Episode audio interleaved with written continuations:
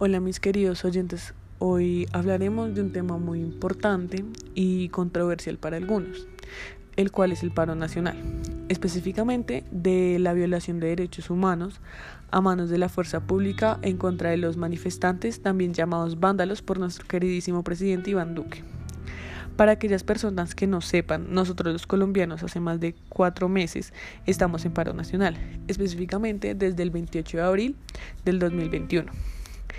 Esto se debe ya que estamos cansados de toda la corrupción, asesinatos y desapariciones por parte de los políticos. Durante estas marchas hubieron varios abusos, sin decir muchos, por parte del SMAT, que es la fuerza pública, en el que debido a esto se llevaron varias vidas de adolescentes, jóvenes y adultos. Entre estos podemos encontrar a Isabela López Bermúdez, desaparecida en Medellín, a Sebastián Párramo Ávila, desapareció en Medellín, a Alejandro Vega, en Barranquilla, a Juan Camilo Fuentes en Barranquilla, Andrés Zambrano en Bogotá, Juan Castaño en Bogotá, a Sofía Barón en el Quindío. Y así estas listas son interminables. Investigando encontré este artículo del tiempo que me pareció muy interesante y se los voy a leer. Las manifestaciones que atraviesa Colombia dejan una cifra escalofriante, al menos 129 personas desaparecidas en un mes de paro.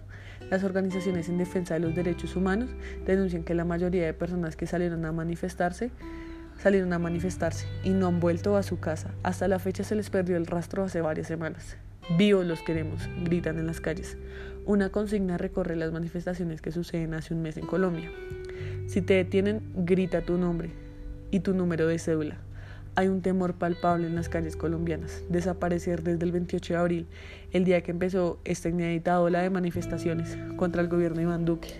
Hasta el 23 de mayo, al menos 129 personas desaparecieron en el marco de protestas del paro nacional y todavía no han podido ser ubicadas. Todas estas personas solo lo único que querían era luchar por un futuro al cual tienen derecho un futuro para ellos, para su familia, para sus futuros hijos. Y que con que nos ayuda el gobierno, con nada, desapareciéndonos, matándonos, apareciendo muertos detrás de un CAI, amaneciendo muertos en un río sin cabeza, como si fuéramos bolsas de basura. Pero claro, como al gobierno no le importa eso, solo le importa la plata y una buena imagen. Pero pues nosotros los jóvenes no queremos permitir eso. Aquí abro un espacio para mm, admirar a la gente de la primera línea. Porque a la gente, a los jóvenes y a las mamás de la primera línea que mm, nos han defendido de todos los abusos de los agentes del SMAT. Nosotros solo queríamos un mundo mejor, una Colombia mejor.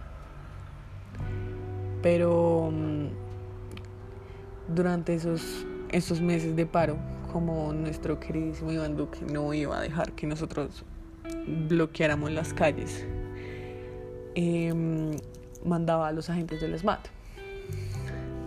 Estos para dispersar la gente utilizaban un arma que lanzaba gases lacrimógenos. Específica, para empezar, como primer punto, em, en las mismas latas decía utilizar este producto después de la fecha, obviamente que esto era vencido, caducado, era muy peligroso y estos no les importaba. Eh, hay varios videos, varios reportajes de gente que leía las latas vencidas desde el 2011, 2002. ¿Y con qué ganamos de esto? muchísima gente, muchos bebés, mucha gente de la tercera edad salió afectada por esto, por estos gases caducados, gente que tiene problemas de asma, problemas en sus pulmones, salió afectada por esto. Y lo único que quería la gente era manifestar pacíficamente. No estábamos haciendo nada más. Entonces ustedes ya me dirán si, que hicieran un podcast aparte hablando ya específicamente con nombres de estos agentes del SMAT que mm, nuestro queridísimo presidente, estos, estos agentes que mm, realizaron abusos y que nuestro queridísimo presidente nos dijo que los iba a destituir y que iba a investigar más a fondo cómo habían sucedido las cosas. Pero claro, esto siempre queda hasta ahí. No, nunca hay ninguna búsqueda, nunca hay ninguna destitución, nada. Ustedes ya me dirán si quieren otro podcast hablando ya precisamente con nombres de estos queridos agentes. Con esto los quiero invitar el 20 de julio, que ya se aproxima, para un día de gran paro nacional, para que luchemos por nuestros derechos, los defendamos y luchemos por una Colombia mejor para nosotros y para nuestras familias. Eso sí, con mucho cuidado y no lo olviden. Si los detienen, grita tu nombre y tu número de cédula.